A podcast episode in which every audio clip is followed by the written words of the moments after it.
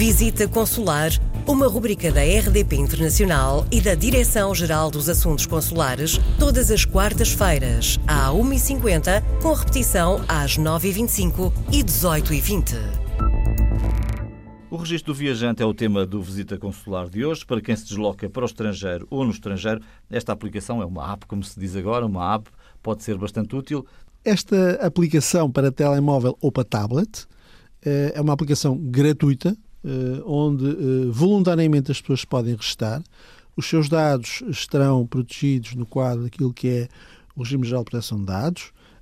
A pessoa apenas tem que se restar uma única vez e depois, cada vez que viajar, indicar para onde viaja, em que data viaja, quando sai do território nacional e quando regressa ao território nacional, deixando um contacto uh, de telefone.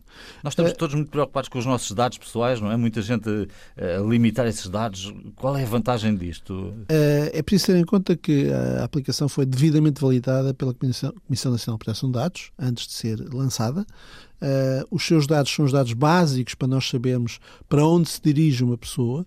Uh, hoje em dia, por exemplo, nós temos milhares de uh, alunos portugueses de escolas secundárias e alguns do ensino superior que viajam no quadro de visitas preparadas pelas instituições de ensino, é muito importante que a gente saiba que as pessoas estão a viajar para, em caso de infortúnio, em caso de emergência, de situações extraordinárias, possamos atuar rapidamente.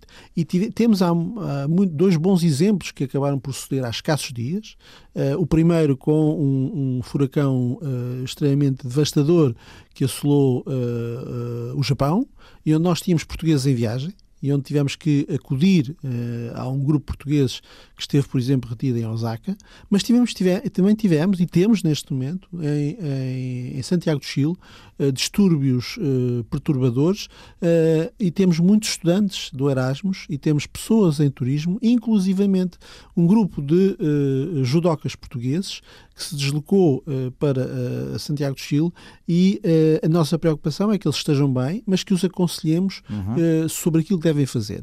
Esta aplicação permite isso. O registro, conhecemos que as pessoas viajam, mas às pessoas permite-lhes também conhecer recomendações que nós damos para cada país para onde se pode viajar, os contactos imediatos do posto consular em caso de necessidade e a possibilidade de, em situação de emergência, emitir uma mensagem eh, SOS que é recebida automaticamente em Lisboa e que nos permite, face ao número de telefone que nos é dado quando a pessoa se registra, entrar imediatamente em contacto com uh, a pessoa que esteja em situações de dificuldade. E esse SOS tem já o sítio onde a pessoa está? Específico? Esse SOS permite-nos imediatamente uh, localizar a pessoa.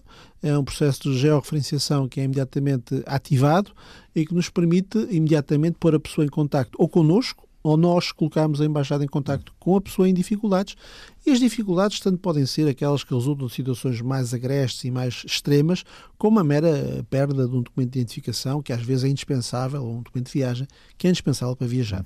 Há já contacto, por exemplo, com as escolas e com as entidades organizadoras do Erasmus para se registarem estes alunos? Existe, uma, existe uma recomendação, aliás, existe uma instrução do Ministério da Educação nesta matéria para todos os estabelecimentos de ensino, que obriga os responsáveis das locações a comunicar ao Ministério dos Estrangeiros uh, a deslocação dos alunos, uh, da sua identificação, uh, o destino, a duração da, da, estadia, e isso já existe. Agora, o que não tem ainda existido é a prática dessa comunicação ser feita através da aplicação para telemóvel e tablet.